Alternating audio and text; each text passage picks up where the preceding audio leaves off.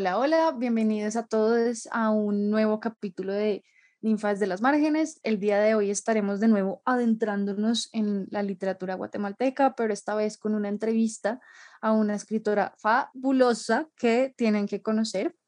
Em, pero antes de revelar su identidad, quería que nos adentráramos de nuevo o como recordar un poco lo que hablamos en el episodio anterior, sobre todo con respecto a los temas de la memoria en la literatura. Em, hola Vanessa, ¿cómo estás? Hola Laura, hola a todos, ¿cómo van? Em, Vanessa, tú cuéntamelo todo. De la memoria y la literatura, o sea, ¿qué, qué, sí, ¿qué opiniones tienes sobre este aspecto en específico?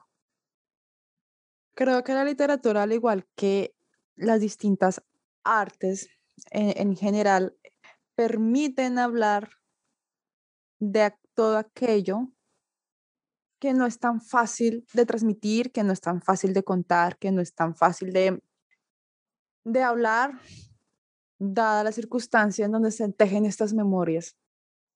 Que claramente, pues en este episodio, en el anterior, eh, estamos enmarcando la memoria en términos de memoria histórica, lo que implica que va a estar atravesada por una serie de dolores, por una serie de vivencias, por una serie de, de duelos, de ausencia que acontecieron en eh, episodios sociopolíticos muy complejos de los países latinoamericanos, que en este caso pues fue el conflicto armado que vivió Guatemala en mediados de los, a inicios de los 70, 80 más o menos, y que condujo a una serie de violaciones bastante eh, complejas y dolorosas que de alguna u otra manera todos los países han vivido. Entonces yo creo que la, la literatura en este caso ha permitido transmitir contar a las nuevas generaciones, incluso a las que lo vivieron también, lo que se vivió. Sí, de acuerdo contigo, es decir, es, es, una forma como de guardar un registro no oficial de lo que se vivió, porque muchas veces también lo que nos cuenta la historia es pues la historia oficial de los libros y demás, es un fragmento de una realidad y muchas veces la literatura o las artes llegan a contar otras, otras partes, otras versiones em, y otras subjetividades y realidades de un proceso histórico doloroso o no doloroso, digamos que ya eso depende mucho del país y pues de lo que se está contando en la obra también. Bien, y que también en muchos casos van a hablar de esas personas invisibilizadas, estas personas que normalmente pues no tienen una voz muy poderosa para poder contarle al mundo lo que vivieron. Y hablando de personas invisibilizadas, quiero introducir a nuestra, a nuestra invitada de hoy. Ella se llama Valeria Cerezo, como pues ustedes ya saben, es una escritora guatemalteca.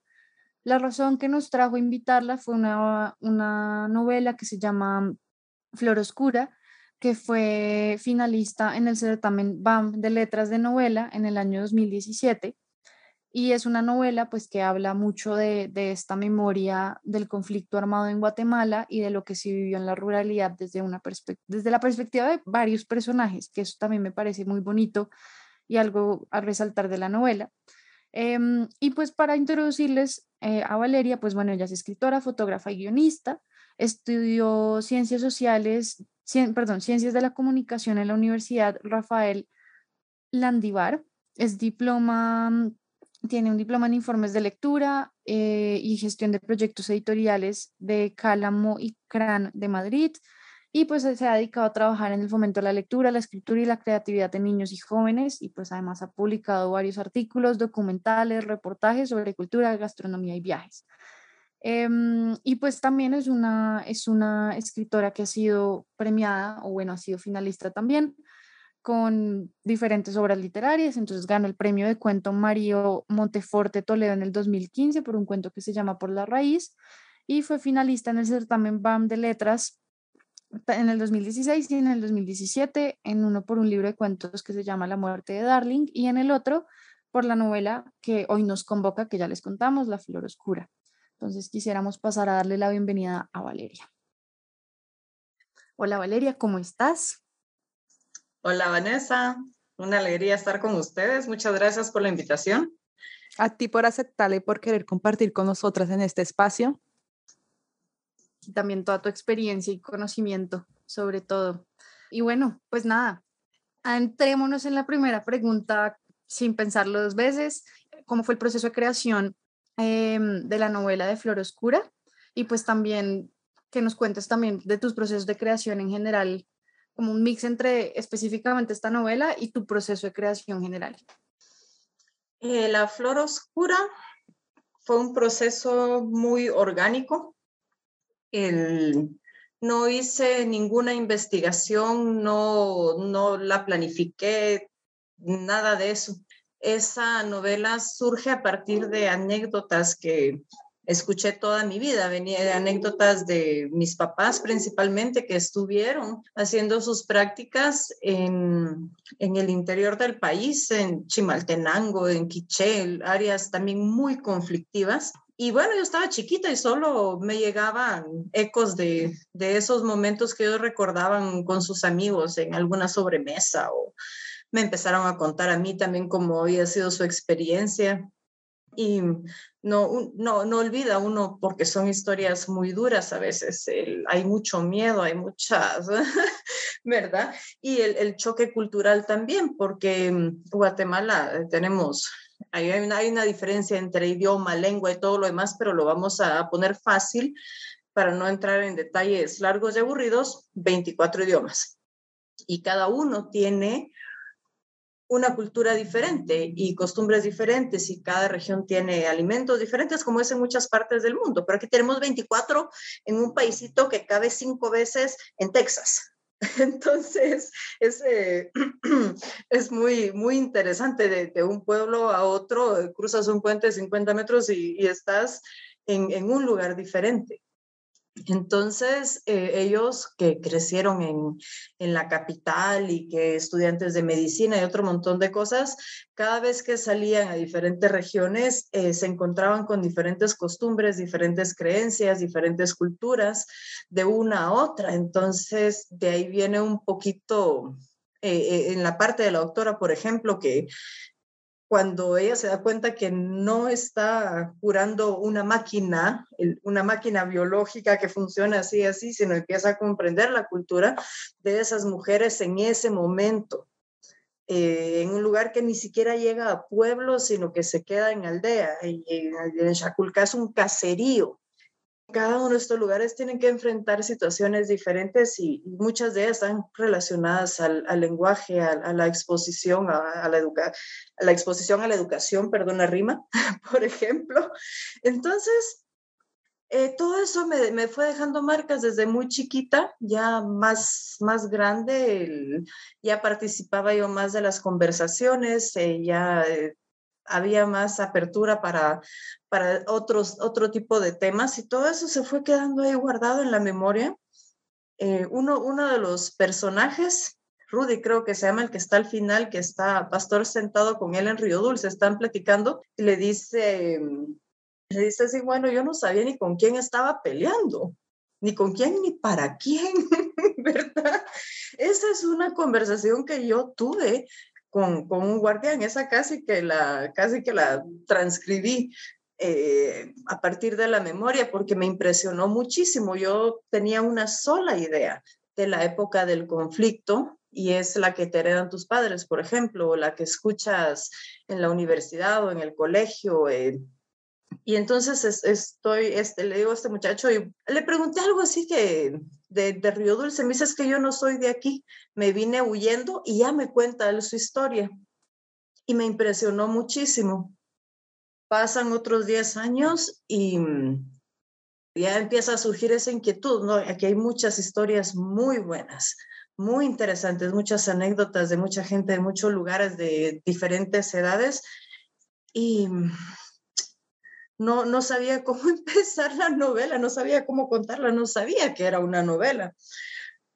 Pero hice un, un ejercicio que fue el de imaginar uno de esos, una de esas anécdotas, una de las que más me había impactado, y empezar a describirla, verla como una película en mi cabeza y empezar a describirla y entonces dije, aquí hay una novela, ya no era un cuento, yo quería escribir un cuento.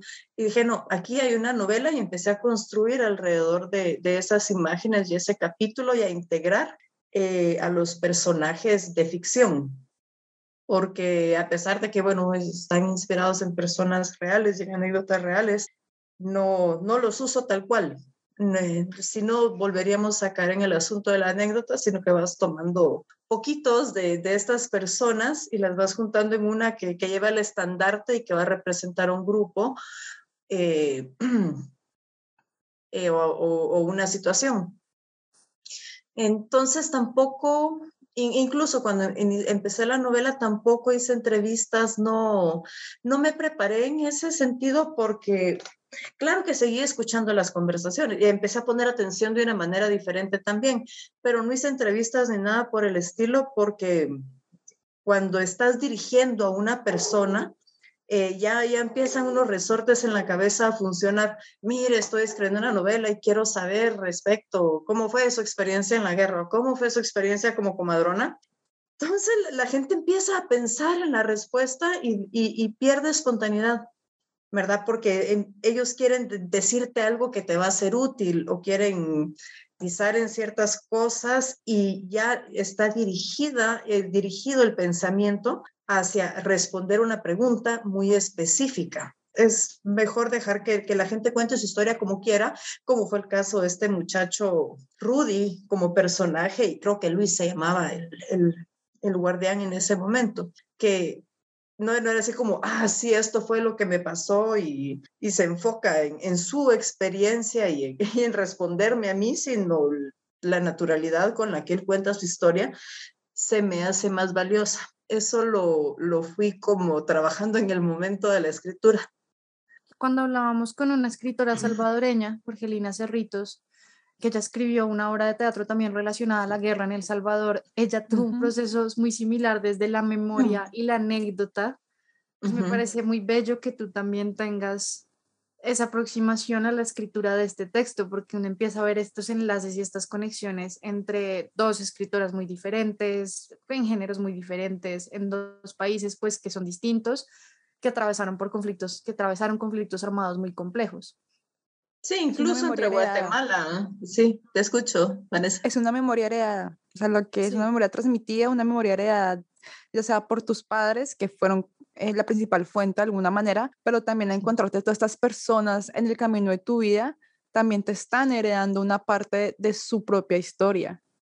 Sí, es el, uno tiene que respetar muchísimo la confianza de, de la gente en ese sentido. Trato de, de, permanecer en un campo muy ético, respetando su versión, sus sentimientos, sus historias, sus emociones, transmitirlas de la manera más honesta posible y sin apropiarme de la de ellos. Digamos que he hecho todo en un barril y voy sacando lo que sirve y lo voy armando, pero igual la vida, la literatura es, es es eso, eh, ir agarrando de la, de la experiencia de los demás y, armando. Pero, pero sí, trato de ser muy respetuosa en, en ese sentido con, con la gente que me, me está confiando eh, su historia, su vida.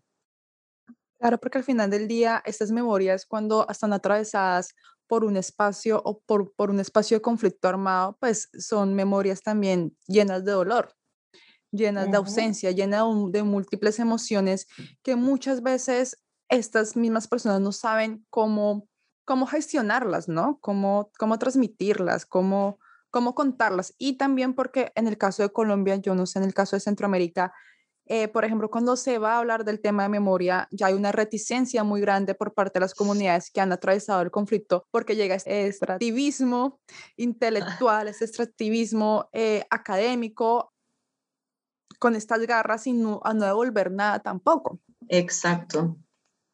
Y leyendo tu libro eh, con Laura nos dimos cuenta que hay una polifonía de voces muy rica, que cada personaje es un personaje en sí mismo y un personaje principal del libro alguna, de, ya sea en menor o en mayor medida.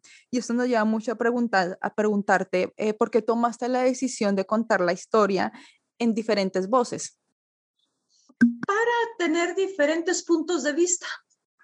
Eh, creo que eso eh, podía enriquecer mucho la experiencia del lector eh, de una manera estética, para que fuera entretenido también, que no, no se vuelva muy monótono, monótono una sola voz en primera persona, por ejemplo, y también eso, los puntos de vista, no, no es lo mismo el de una mujer, una doctora, que la de un chico que está estudiando medicina, bastante, bastante joven también, viviendo la experiencia desde la juventud.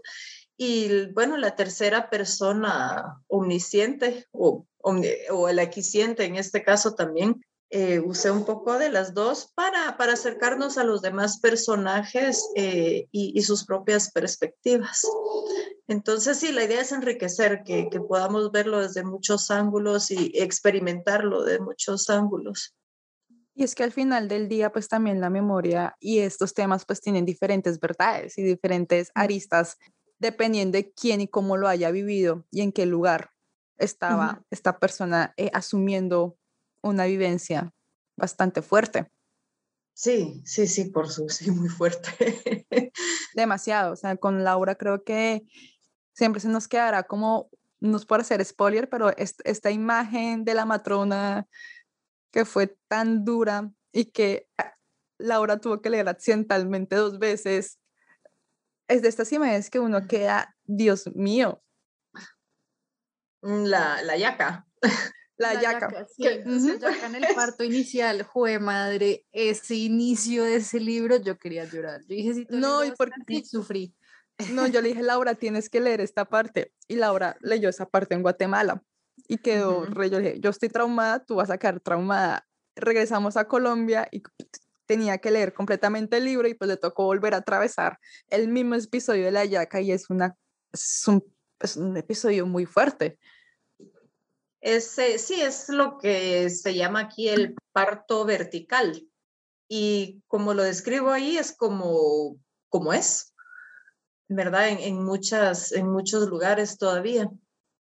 No todo el mundo es así, porque entonces no, no es cierto. Hay comadronas y, y, parteras que se capacitan y tienen un montón, pero hay otras, hay otras situaciones en las que los partos verticales llegan a ser muy, muy peligrosos y, mm, y sí hay alguna resistencia en algunos lugares para, pero no, no, no solo en, en el caso de las áreas rurales, no, incluso entre los mismos médicos, ya no, no, no hablando del parto vertical y, de estas tradiciones, sino de, del cuidado de la mujer, que esté cómoda, que esté bien, que esté segura. Eh, es la situación de la, de la mujer en Guatemala, de la salud reproductiva, no ha cambiado mucho desde entonces.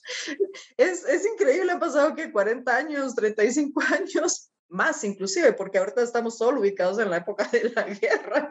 Desde antes es, es igual, pero en los hospitales es la misma cosa, en circunstancias diferentes, pero situaciones de peligro para las mujeres.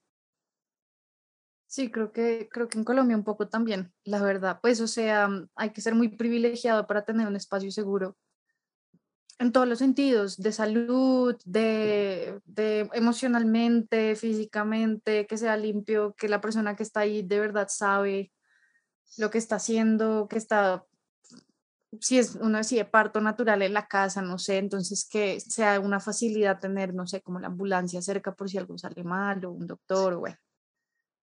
En general, en América Latina el cuidado de una, el cuidado una gestante y por otra parte el asumir el, asumir el, el parto por parte de la misma pues no tiene unos cuidados que una desearía tener. Sí.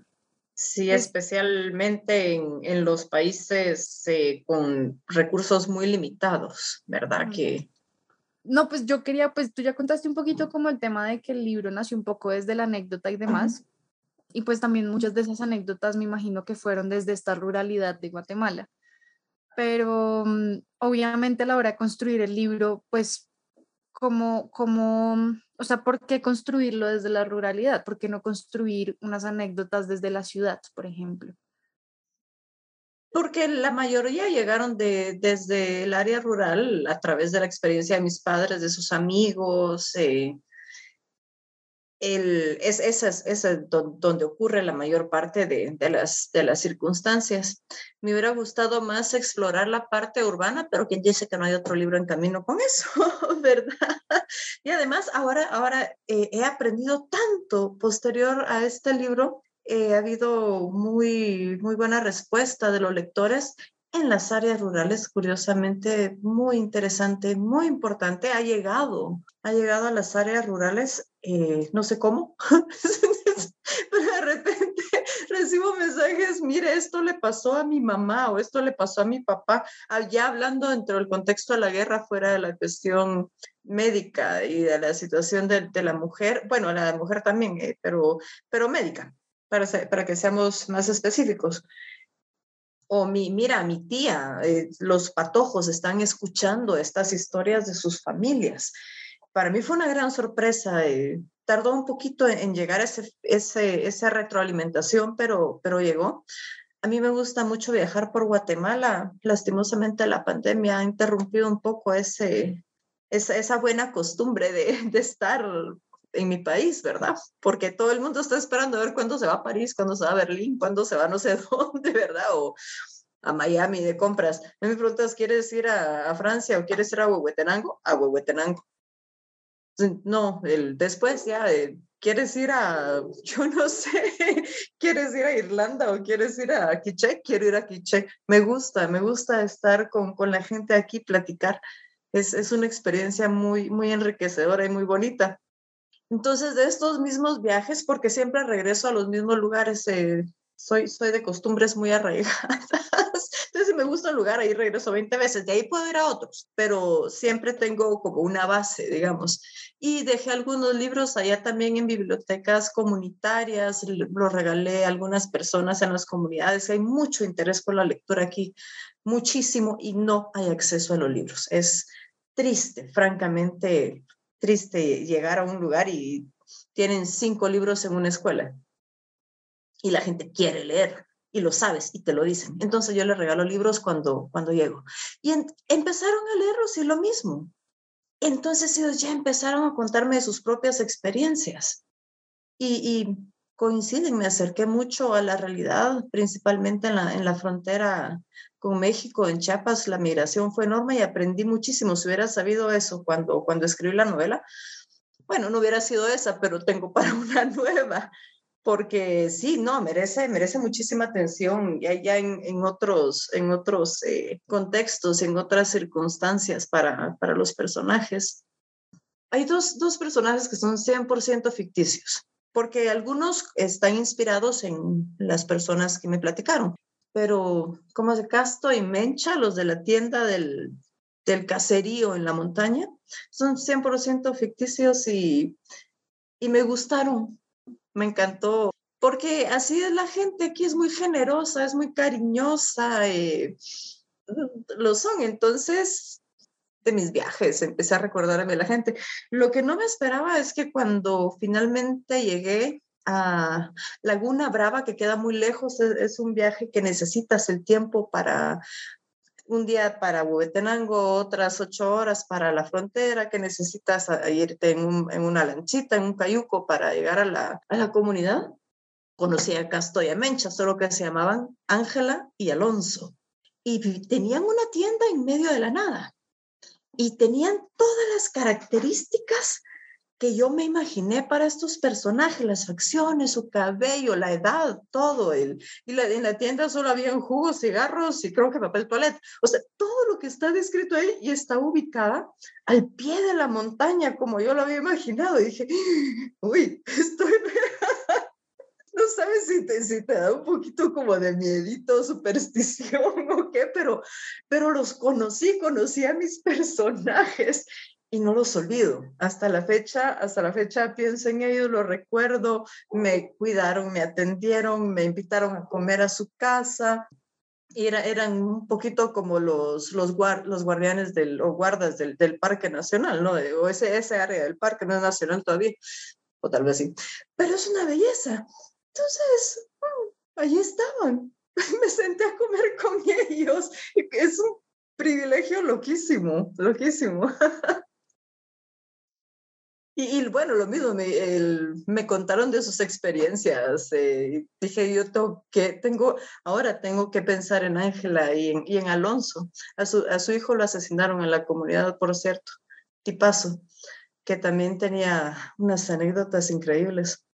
Entonces quisiera retomar eh, a esta familia y, honrar pues, la memoria de, esta, de este patojo y, y a sus padres que, que me atendieron también en, en, alguna otra obra. ¿sí?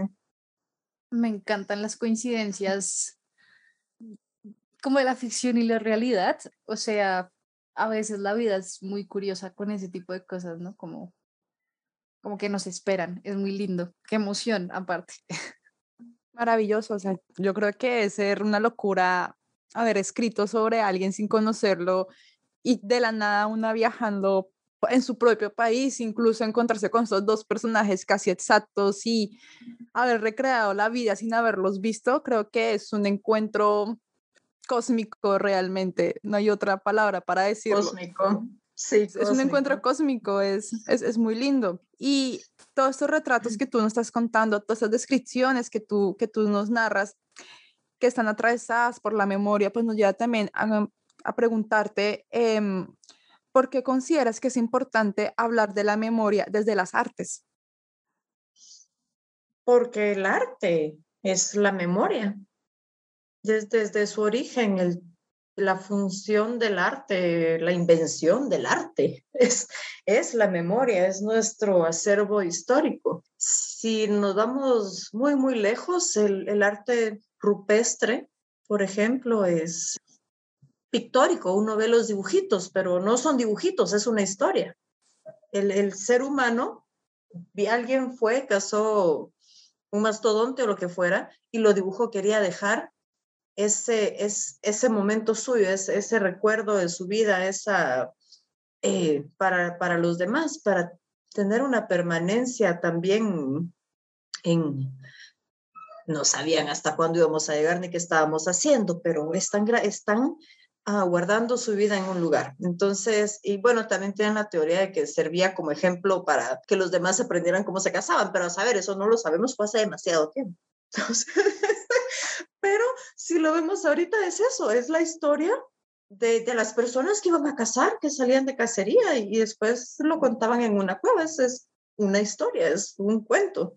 Eh, también en la, la, pintura, los retratos de las personas, no teníamos fotografías, ¿cómo no, nos íbamos a, a enterar en la posteridad eh, o los bisnietos quién fue el rey, quién fue la reina?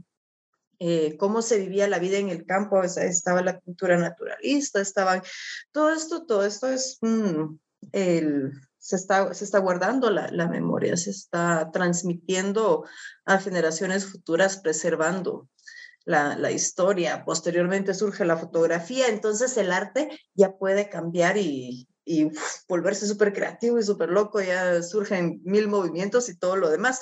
Entonces la fotografía se vuelve nuestra manera de guardar la vida.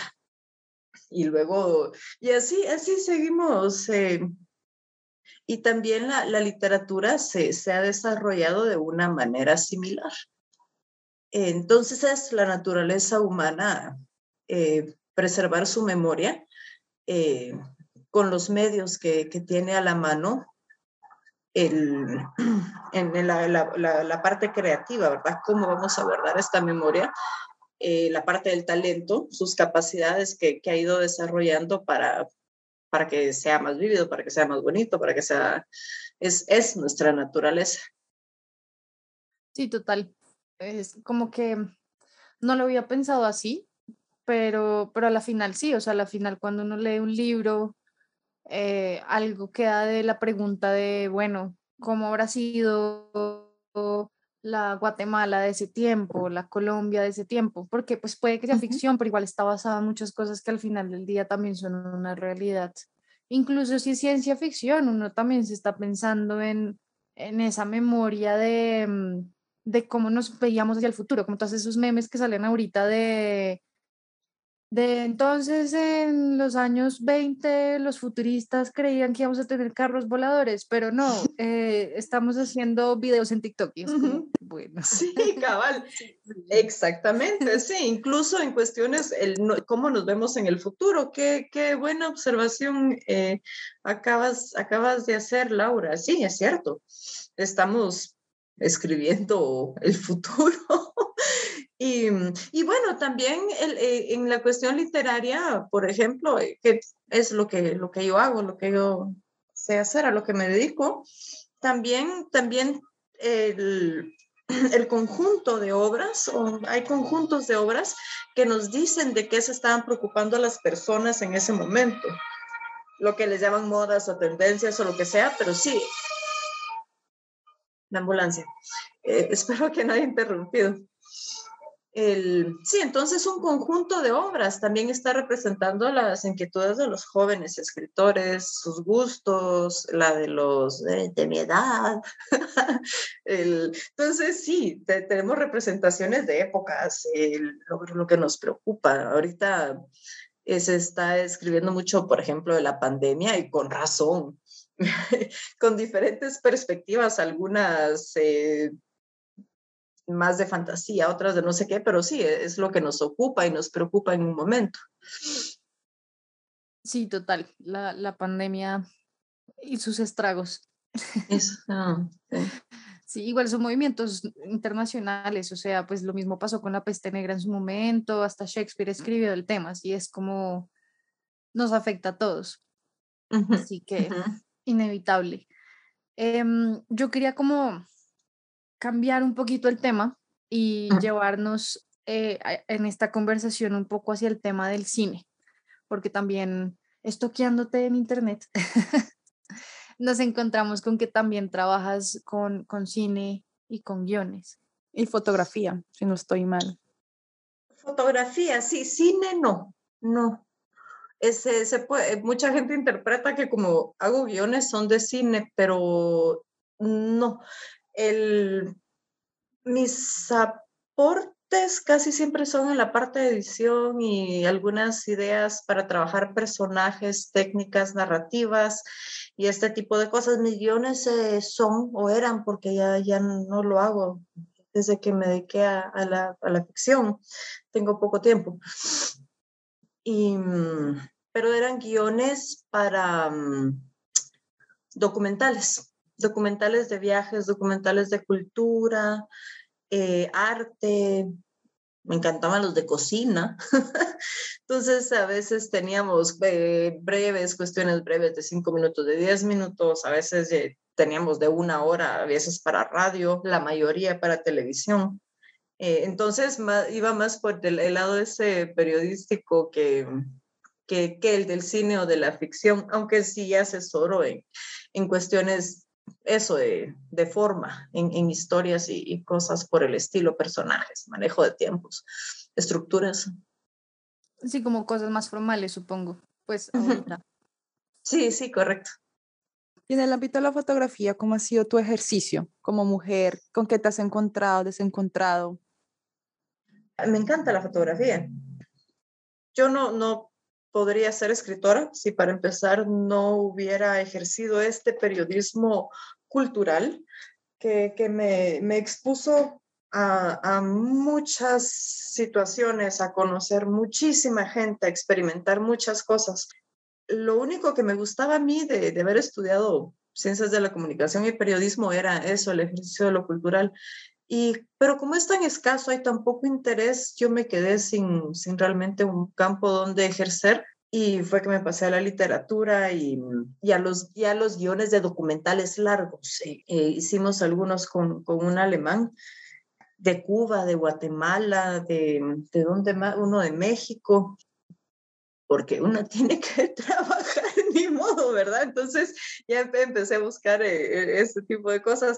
Entonces, eh, en, este proceso de, hacer estos guiones para los documentales, de hacer esas entrevistas tan lindas que hicimos aquí en Guatemala, porque cultura no era solo pintura, danza, música, sino eh, entrevistamos, bueno, entrevisté a un señor que hacía espejos. Yo toda la vida me pregunté cómo demonios se hacía un espejo y me fui a enterar ahí entrevistando a este señor. Me abrió muchas puertas para aprender muchas cosas. Eh, una señora que hacía rosarios con pétalos de rosas y de la flor del esquizuchi. Y platicabas con ella y siempre hacía sus manos así, era como que siempre estaba haciendo un rosario en su imaginación o físicamente. Lindísima la experiencia. Entonces, toda esta gente te abre las puertas de su casa, de sus talleres, divino. Cuando me pasó lo es que yo me tardo un montón para contarte todo el, llegamos a la fotografía, porque a la hora de armar este, este tipo ya de, de, guiones bastante más largos y todo lo demás, eh, uno, empieza a pensar en imágenes, ¿verdad? Y em, empecé a, a grabar esas imágenes y me gustó y lo seguí desarrollando tengo unas, tengo algunas colecciones muy bonitas de arte, de fotografía callejera. Me gustaba más la fotografía callejera que, que me gustaría retomar, eh, tener el tiempo para retomarlas porque también son documentación de, de momentos eh, de, de, la vida eh, interesantes. me gustaba también la parte abstracta, pero cuando finalmente me decido por, por escribir, cuento y novela y dedicarme a este, a este oficio tan, tan lindo, tan fascinante, tuve que tomar la decisión porque no, no podía hacer los dos a medias. Y, y, mi vocación iba más hacia las letras. Entonces, pero en ese proceso de hacer fotografía callejera, volvemos a lo mismo del periodismo, a estar con la gente, a, a aprender a observar, a observarla de, una de diferentes maneras, porque no es una. El, y a través de la lente, que no es lo mismo que, que como un simple espectador, bien bonito. Como ejercicio también para, para la escritura eh, fue muy interesante, sin que yo lo supiera en ese momento. Eh, ahorita cuando hago retrospectiva en la memoria de todo esto, eh, lo descubro. Sí, justo, justo eso estaba pensando, como que mi cabeza estaba como, no, pues Valeria es prácticamente una coleccionista de anécdotas de diversas formas, como documental, fotografía, escritura, recordar lo que le contó a uno el papá mientras uno desayunaba antes de ir al colegio. Em, y quería ver cómo eso, quería saber eso cómo había impactado a la hora de, de, tu, de tu trabajo como escritora, básicamente. No, nunca lo busqué, no, nunca lo planifiqué, entonces eso, esos pequeños descubrimientos eh, te dan muchas alegrías en el proceso de, de la creación. Y digamos, tú vuelves como a fotos que has tomado o como para crear un personaje o algo por el estilo, o te acuerdas o digamos que eso vuelve de alguna forma en tus textos o solamente queda como la anécdota del momento ya. Es más que todo la anécdota del, momento de, de, tomar la fotografía. Recordémonos que la memoria, la memoria no, nunca es un recuerdo en sí, es el recuerdo de un momento y después es el recuerdo del recuerdo del momento. Entonces, eh, nunca vamos a recordar exactamente lo mismo y de la misma manera. La mayor parte de los recuerdos que, que tenemos las personas tienen su, su base en la emoción. Lo que hace que se grabe en tu memoria un, un momento específico de tu vida, por, por absurdo que parezca, pues, y yo, ¿por qué me estoy recordando esto si no, no me sirve nada para construir ni el futuro, ni el presente, ni nada? Pero hay una imagen mental y es porque hubo una emoción primero, que fue la que quedó ahí. Entonces, el, la experiencia de la fotografía, más que una persona en sí, porque sí, sí las hay, de repente veo una foto y digo, qué personajazo, este lo tengo que usar. Eh, sí me ha sucedido. Va más en, en, la dirección de la experiencia y de, de la emoción del, del momento en que se toma la foto o la circunstancia en que sucede la fotografía. Y de esta colección de recuerdos que tienes, a nivel fotográfico, ¿cuál es la imagen que más tienes grabada en tu mente o la que más te acompaña? Qué buena pregunta. No lo había pensado. Pero hay, hay una fotografía en especial que, y, y, está en un cuento, no es la historia de estas dos personas a quienes les tomé la fotografía, sino que uso un poco de su entorno, de su, de, su vida no la conozco, nunca supe sus historias, por cierto, pero su entorno, sus, características físicas, la interacción, era una pareja de ancianos. Eh, y en esa época estaba trabajando publicidad y nos pidieron que tomáramos algunas fotos eh, de casas de adobe y cuesta mucho encontrar casas de adobe ya en la capital, tuvimos que viajar al interior y era una pareja de esos ancianos que vivían en, en, una, en una pobreza, en pobreza, pero estaban tan contentos, ellos dos, de que les llegaran a tomar fotos a su casa, de que alguien los visitara, que alguien les preguntara de su vida. Dulce, una experiencia muy dulce. Esa, entonces, de último, porque nosotros íbamos pues ya con el, director de no sé qué y con el, y yo, yo, esa vez iba yo de fotógrafa, en realidad era creativa, pero ese día me quedé de fotógrafa. Y de último les dije, les voy a tomar un, un retrato. Y se sentaron los dos contra la pared de su casa y les tomé una foto. Y probablemente la foto que más quiero en este mundo por sus expresiones, estaban tan contentos de que les tomara su foto. Y vivían hasta donde el diablo olvidó la chancleta. No me preguntes porque si me dices cómo llegas, no sé, no tengo ni la menor idea. Pero eh, con, con mi jefe, pues tipazo, eh, le dije, mira, vamos a imprimir esta foto y se las vamos a, llevar a regalar. No te imaginas la alegría de tener ellos su retrato, ¿verdad? Y les llevamos pan y les llevamos galletas y su foto. Y como no tenían, porque no nos cobraron por tomar las fotos, les dijimos, ¿les podemos pagar? No, no, no, no hay problema. Eh, ellos estaban contentos nada más con nuestra presencia ahí y que tener con quién platicar. Entonces, en ese momento ya sin ofrecerles pagar por tomarle una foto a su casa, que ahora que lo pienso hubiera podido ser un poco ofensivo, ¿verdad? Eh, ya les llevamos un montón de cosas y sus fotos y nos regalaron en agradecimiento unos bananos. Y esa, esa, eso era lo que ellos tenían para darnos así con tanta alegría y con todo el corazón, porque eran de su jardín y ellos cuidaban su, su palma de bananos. Entonces, esa foto, esa foto es una belleza y están en un cuento. Quise, quise honrar la memoria de estas dos personas con, con un cuento. ¿Cómo se llama el cuento? El cuento se llama Ella, la suerte negra. Pero, pero no es un cuento triste tampoco, es... Eh...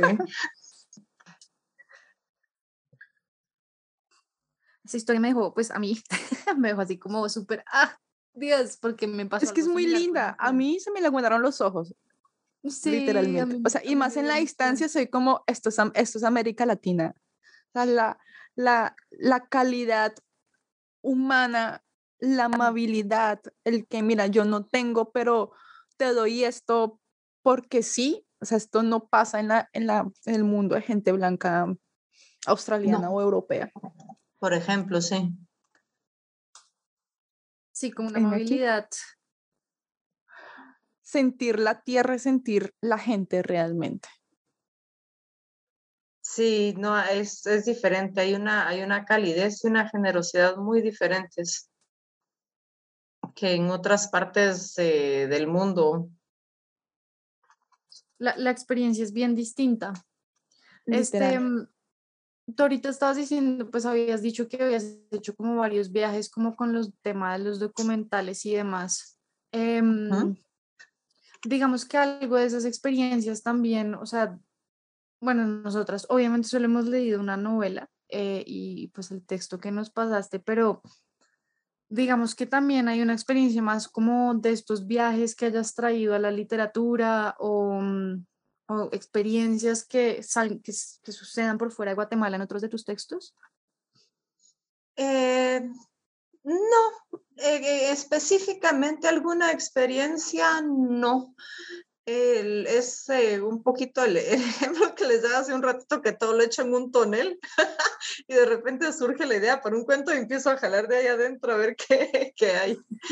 Pero mm, el, sí, de, los viajes aquí por Guatemala ha, habido muchísimo material.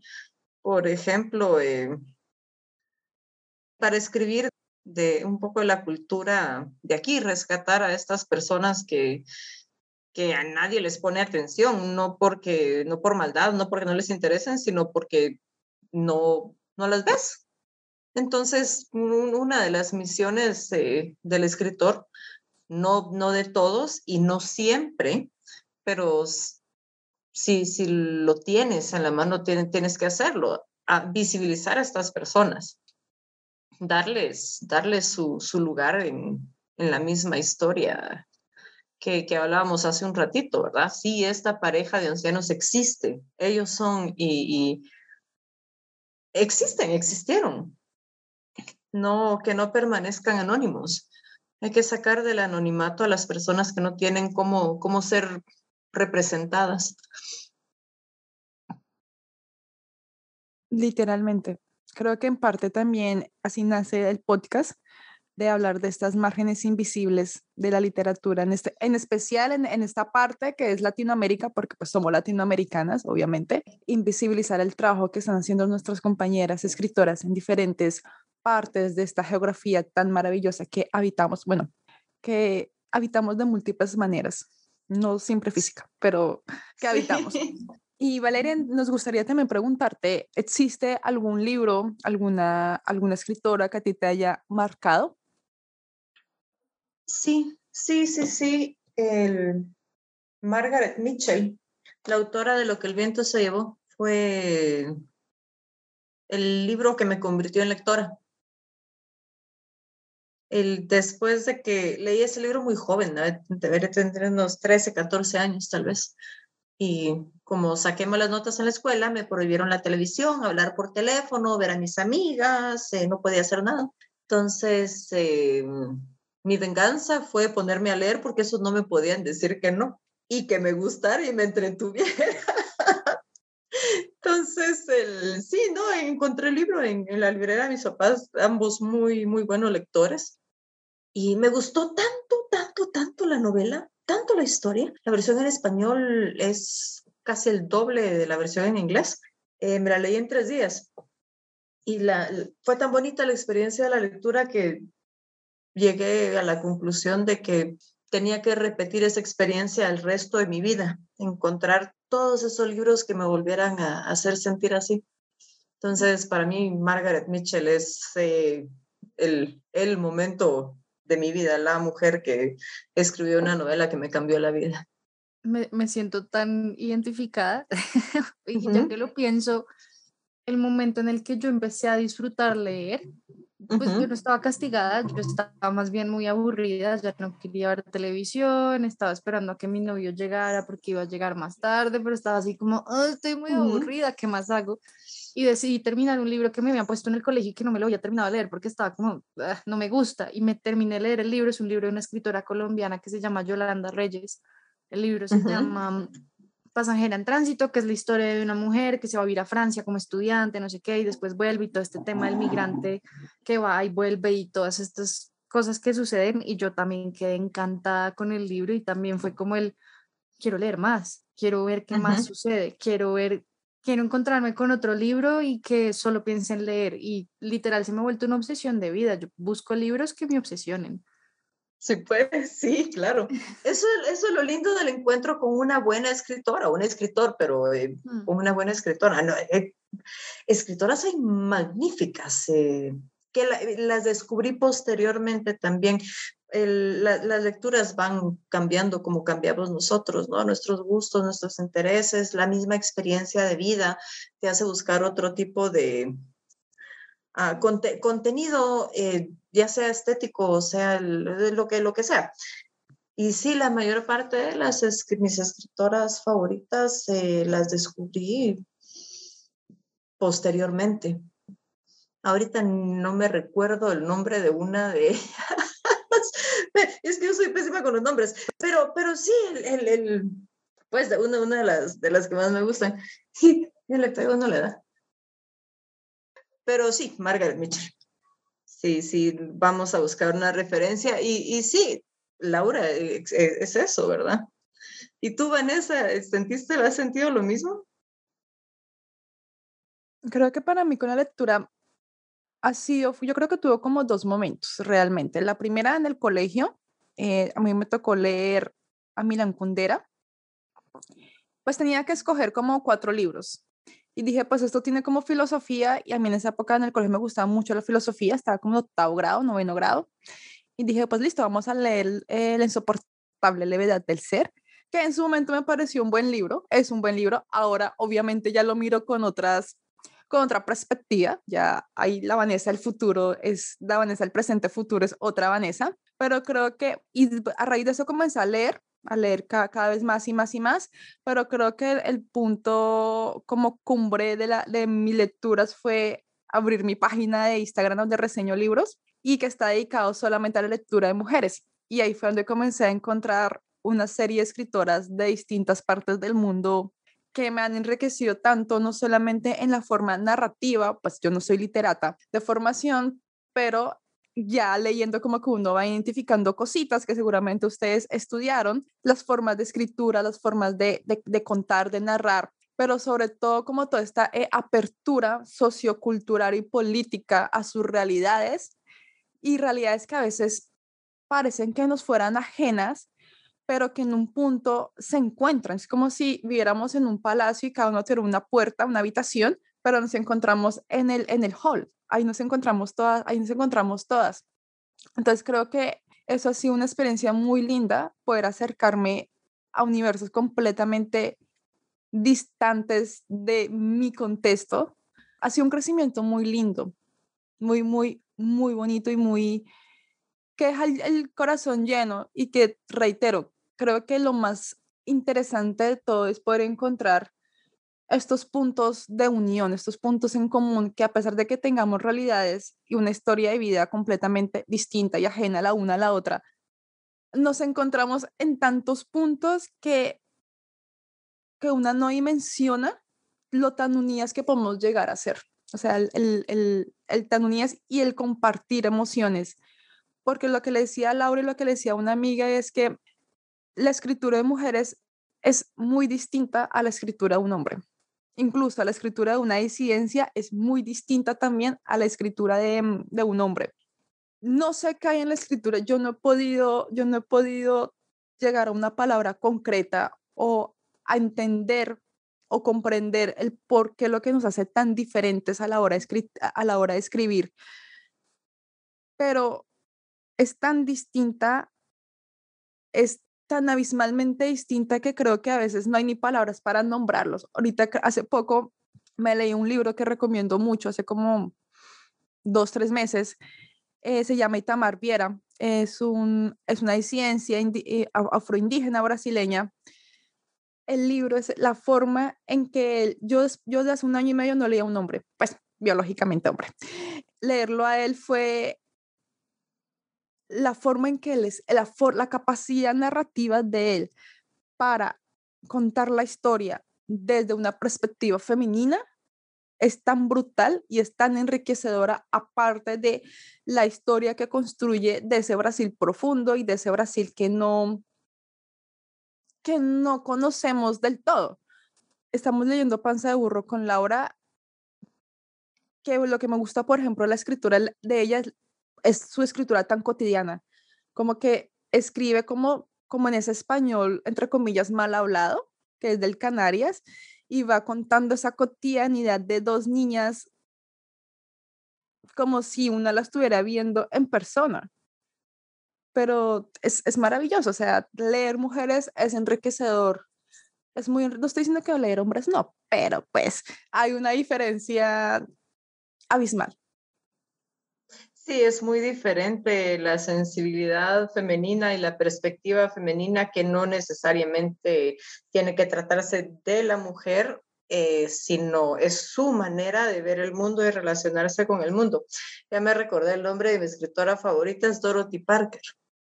Tiene un sentido del humor, es aguda, es eh, incisiva. A mí me gusta mucho la literatura que, que apela al sentido del humor te, habla muy bien de, los autores, quiere decir que son bien inteligentes. el, interpretar el mundo de, de, desde, esa, desde esa perspectiva, ¿no? Eh, porque de todas maneras los mejores chistes y los mejores memes son los que son verdad. es divertido porque es cierto, ¿verdad? Entonces, eh, Carson McCullers, que va por otra línea completamente diferente, es brutal brutal, no, no sales invicta de, de una novela de Carson McCullers, es imposible. Otro eh, autor súper chévere para leer, eh, Lemebel. Ah, sí, sí, sí. Uf, Lemebel. Ahorita me leí eh, Torero, un libro que no he reseñado, pero qué forma de vivir la vida de esta, esta persona, este hombre, no sé si la palabra es trans o marica, una de las, no sé, perdón, audiencia de ciencia, aún aprendo estos, estos términos de, de cómo nombrar, y, se, y, se, y, se, inserta en el periodo de la dictadura militar chilena. Entonces, es esta persona que por su disidencia obviamente es lo peorcito que existe en la sociedad, lo que se mira mal, lo que no es aceptado, pero la forma que tiene de ver la vida y de asumir el amor, aunque, aunque sea desde un romanticismo, entre comillas, es muy, está muy en su lugar también de, de tener los pies en la tierra. Y el final de este libro es maravilloso. O sea, es una lectura recomendada. El final es lo más, o sea, una termina como pues sí, la vida continúa. Literal, ¿cómo terminamos con tu libro, Valeria? Es que, es, que la vida, o sea, uno le da a esta mujer y uno dice como, la vida continúa. Es, es que la forma en cómo ella emocionalmente está enfrentando un enamoramiento prohibido en un contexto prohibido y asumir que, que voy a disfrutar el presente aceptando que no va a haber un futuro, porque es que esto no va a ser posible. Es muy lindo. Este, no, yo ya, yo ya más bien iba como a irle dando cierre como a este espacio em, y quería aprovechar que estamos hablando de lecturas y experiencia de lectura para que nos regalaras em, una lectura de un, de un fragmento de un cuento o texto tuyo o de alguien que te gustaría compartirnos, em, que tú digas, o tienen que conocer a, esta persona o este cuento o este poema o ensayo y demás, que tú digas, uff, compartir aquí es lo mejor que puedo hacer? Si no tengo a la mano ahorita el libro, pero les voy a súper, súper recomendar y poesía es bastante más fácil encontrar en, en línea, que busquen a Su poesía es magnífica y su escritura nuevamente tiene un sentido del humor también, una mirada tan especial, eh, no, no, no, hay adjetivos para... ¿Ella dónde es, em, perdón? Ella es polaca, creo que es polaca. Porque eh, también eh, hizo una producción de uno de mis libros favoritos, cinematográfica, Agnieszka Holland. que fue la que dirigió también Eclipse Total, fabuloso. Pero sin Borges, como no tengo el libro de poesía, ahorita a la mano no, no, les, no les puedo leer uno de sus poemas, pero búsquenla. Del 2020, si no estoy mal, que es de cuentos, que es donde está el, que les comentaba de ella, la, la, suerte negra, que se los voy a compartir en... Eh, si quieres, léenos el, el título, porfa, porque no va a quedar obviamente el video en el podcast para que la gente ah. sepa a qué libro te refieres. Ah, sí, ¿verdad? Cosa, cosas más extrañas suceden en el mundo. Este lo publicó la heroica editorial Praxis en México. El gran maestro Carlos López es pues los libros de él son magníficos. O sea, no, es porque este sea mío, ¿verdad? Sino el cuidado que él pone en la edición, el diseño, ¿no? Este, este tipo de libros ya no se hacen. Es, es un gran honor. Aquí está, 96. Eh, sí, uno breve. El cuento se llama Mi niña.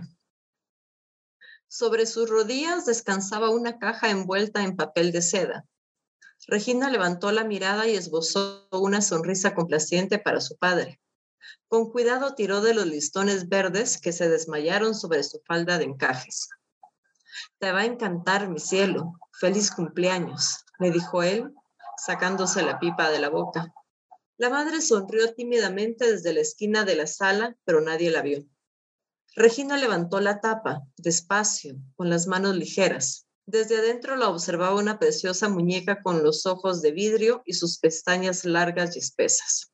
La boca era apenas un mohín rosa y la cabellera natural, y se extendía hacia los lados lustrosa. Regina retiró el sudario de hilo y descubrió el vestido floreado y las manos de porcelana, muy blancas, rígidas, elegantes. Es hermosa, dijo, mientras tomaba a la muñeca por la cintura. La sacó y la observó con una curiosidad lánguida. Solo lo mejor para mi niña, dijo el padre. ¿Me prometes que nunca vas a crecer? ¿Que siempre vas a ser mi niñita?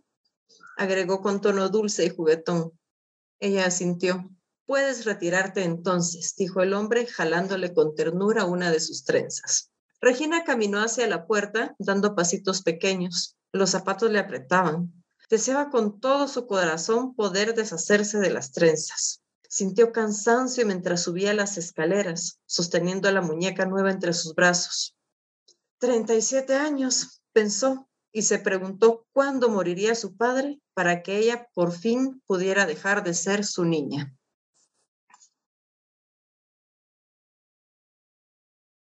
Triste. Sí, sí, es, bien triste. ¿Para qué? Me salen cosas tristes. el, sí, el, ah, eh, no, es que el, el, es el, el, padre machista, ese patriarcado que mantiene a las mujeres niñas. El que él, como dueña, como tú eres mía, es esto. Aunque es triste, claramente, pero al final del día es cierto, ahí eres mía y fin del, de la historia todavía existe este tipo de mentalidades, eh, especialmente en Latinoamérica, pero en todo el mundo también, no, no solo por aquí. Sí, es una realidad de la que no hemos podido librarnos aún. Muchas gracias, em, Valeria, por compartirnos este, este cuento de, de este libro que publicaste hace poco y también por este espacio, por acompañarnos, por compartirnos tus historias, anécdotas, recuerdos, em, pensamientos, ideas y demás. Nos hace muy felices haberte tenido en el día de hoy en nuestro podcast. Muchísimas gracias a ustedes, qué alegría conversar. Espero que sigamos en contacto y compartiendo gustos lectores, eh, recomendaciones, que platiquemos. Voy a estar muy pendiente del podcast. Felicitaciones, enhorabuena. Magnífico trabajo el que están haciendo. Qué bueno, qué bueno.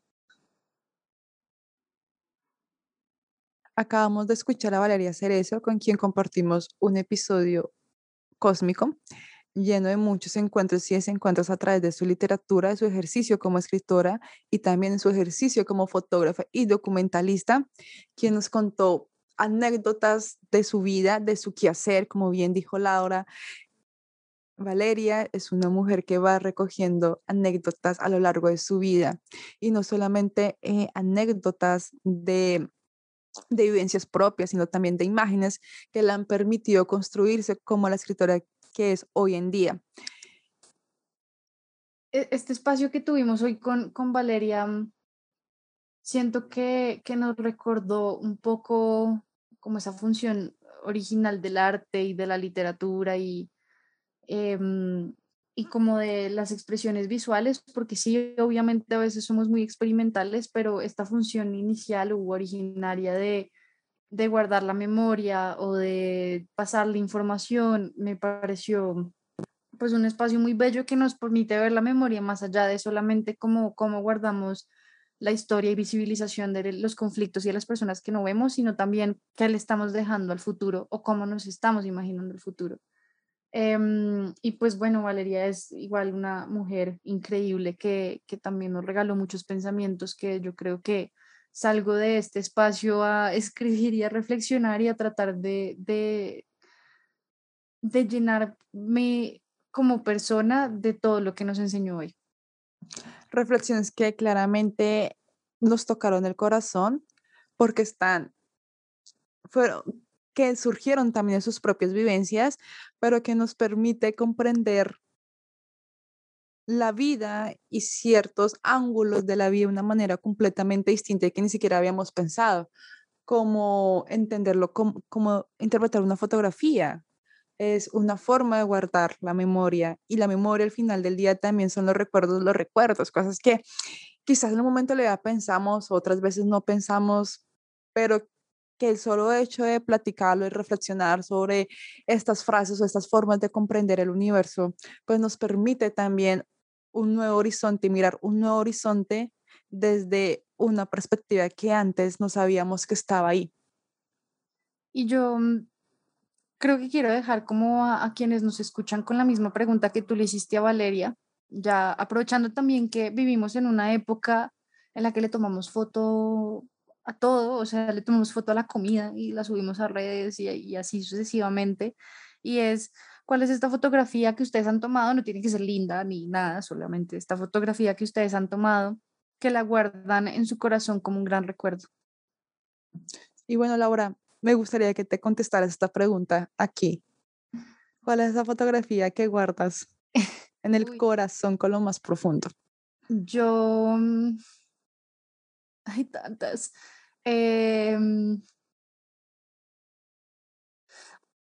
bueno, hay, hay una que, que curiosamente tomé y que fue un accidente agradable cuando estábamos en, en Chichicastenango, en Guatemala, precisamente, que le estaba tomando, yo estaba tomando una foto al panorama general de lo que estaba sucediendo en el mercado indígena más grande de Centroamérica y también más viejo y todo el tema. Y yo fui como, ay, qué foto tan linda. Y justo en ese momento, una mujer que estaba vendiendo flores se volteó y quedó mirando a la foto. Creo que esa foto la recuerdo con mucho cariño, pero más por el recuerdo de, de, la emoción que me generó estar en ese espacio porque me deslumbró. O sea, fue de los lugares en el mundo de los que yo salí como wow, en donde estoy, qué está pasando, esto existe, que me dejó con el asombro profundo y, y, y creo que sería esa foto para mí.